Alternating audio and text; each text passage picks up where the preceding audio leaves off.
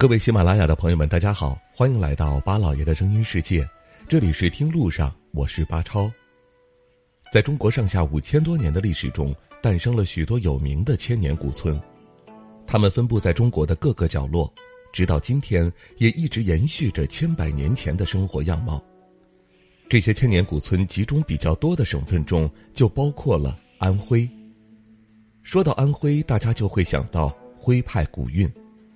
这里可以说是集结了中国大大小小、不同年代、不同风格的古村，比较出名的就有宏村、西递，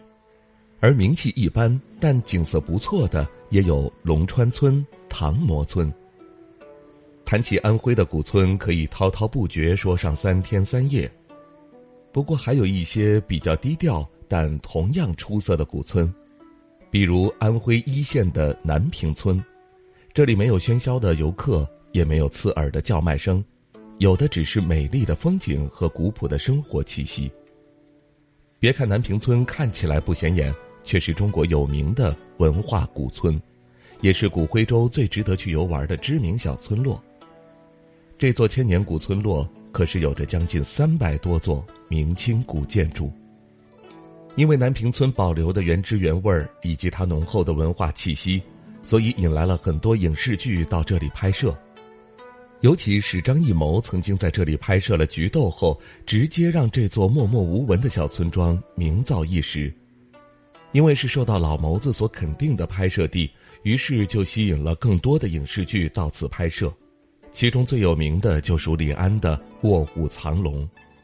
电影中熊远镖局内景的部分就是在南屏村拍摄的。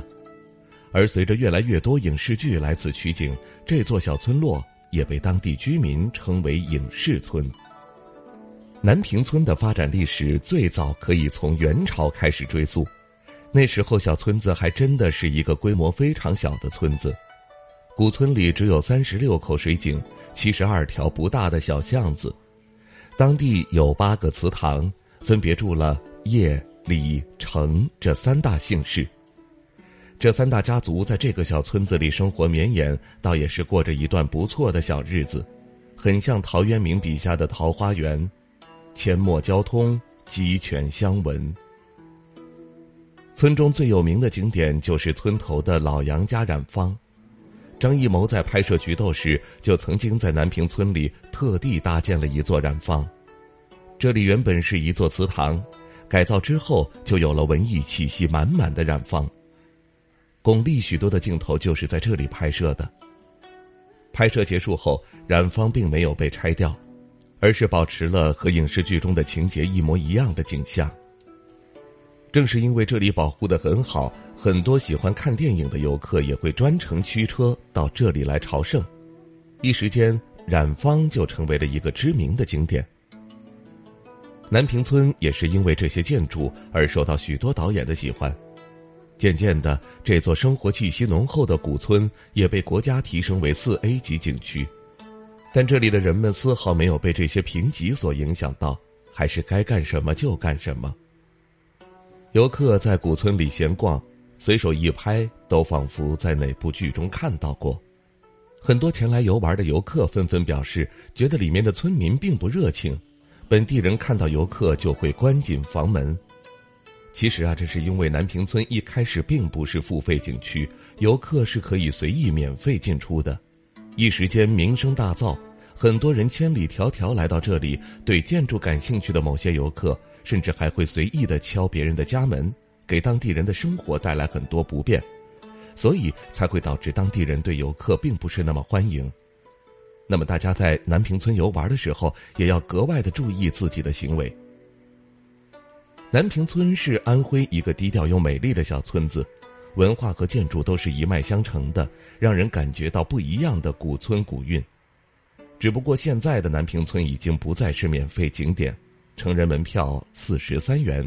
我想应该还是可以被大家接受。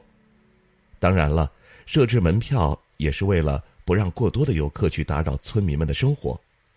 那您去过南坪村吗？您知道安徽还有哪些没有被开发的古村吗？欢迎各位留言发表您的看法。这里是听路上，感谢您的收听，下期节目我们再会。人之所以爱旅行，不是为抵达目的地，而是为享受旅途中的种种乐趣。